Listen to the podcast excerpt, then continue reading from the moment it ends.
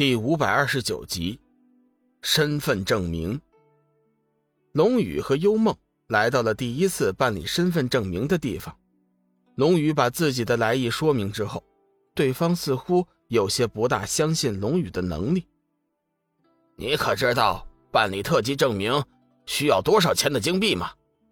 龙宇摇了摇头，不知道。他确实是不知道，因为告诉他消息的人。原本也就不知道，五万金币，而且还需要有一位禁区的常住人口做担保。工作人员冷笑一声说道。龙宇皱了皱眉，五万金币倒是个小问题，只是那担保人哪里去找呢？龙宇和幽梦也没有认识的禁区的常住人口，小雨怎么办呢？幽梦有些着急，没想到。禁区的管理如此严格，龙宇并不担心，冲着幽梦微微一笑：“你别着急，我会有办法的。”随后，龙宇将那个工作人员悄悄地拉到一边，很快以十万金币的价格谈好了两张特级身份的买卖。龙宇肯出钱，工作人员自然是爽快，身体证明很快就搞定了。为了答谢龙宇的五万金币的慷慨。工作人员甚至为龙宇伪造了一个莫须有的担保人。回来之后，幽梦有些奇怪：“你究竟是怎么办到的？” 我的家乡啊，有句古话，叫做“有钱能使鬼推磨”。这句话说的太对了。我只是答应多给他五万金币，他就帮我办妥了这一切。龙宇算是真正的体会到了钱的妙用。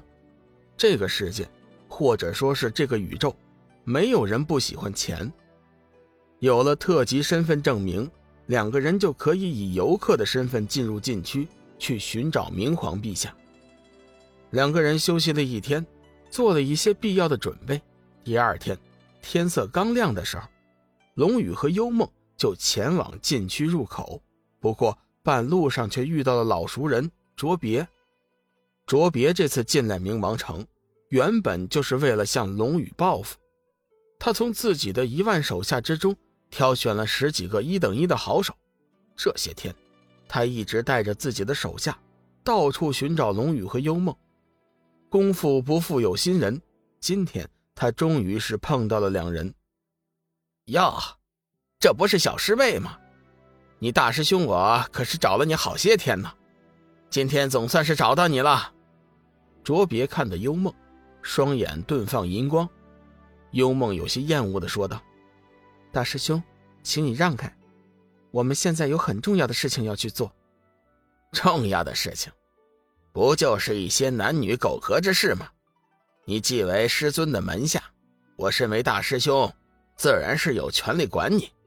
我现在就要带你回去，教授你本门的心法。”卓别已经是很无耻的伸出了右手。准备拉住幽梦的手，他的身后十几位高手已经将龙宇团团围住。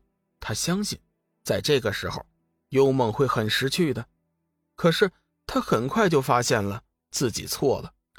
幽梦丝毫不给他一点面子，迎接他的是右手的死灵剑。哼，大师兄，请你自重。如果你再无礼，就别怪我不客气了。卓别的颜面。再次被幽梦扫尽，他心里顿时怒火中烧。小师妹，我看你已经被人带坏了，我要强行带你离开。回过头，他对手下嘱咐道：“将这罪魁祸首拿下。”龙宇嘴角露出了一丝不屑，淡淡的说道：“哼，跳梁小丑，找死！给我上！”龙宇的话完全激怒了卓别，住手！我们可是拿到了特级身份证明的身份卡，我们在这里的安全将受到冥王城卫队的保护。你敢乱来！龙宇大喝一声，卓别先是一愣，随即大笑一声：“ 狗屁特级身份证明！我是皇城巡城总管，即便是在冥王城，我也具有一定的执法权。”龙宇环视一圈。发现周围经过的冥王城的卫队果然是不管，靠，看来只有自己出手教训这个小丑了。面对卓别的一再纠缠，龙宇也有些无法继续忍受了。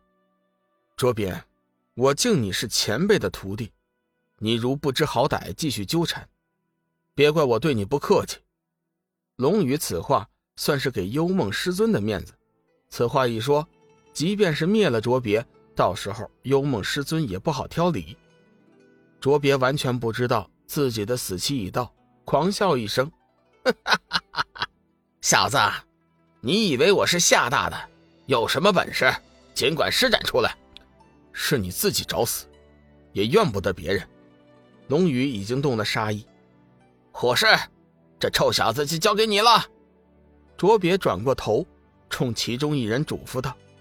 随后，一位身穿甲胄的中年男子就应声而出。手中握有一把巨斧，脸色刚毅，身材魁梧，眸子中放射着金光。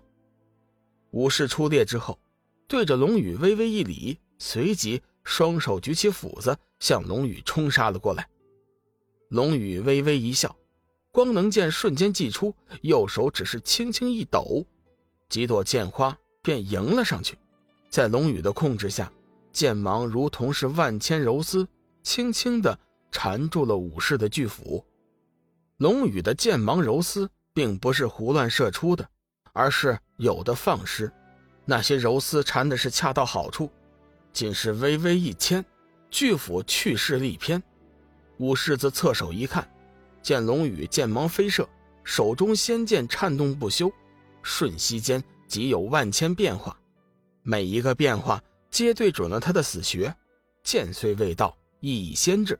在武士的眼中，此时的龙宇犹如战神一般神圣，不可侵犯。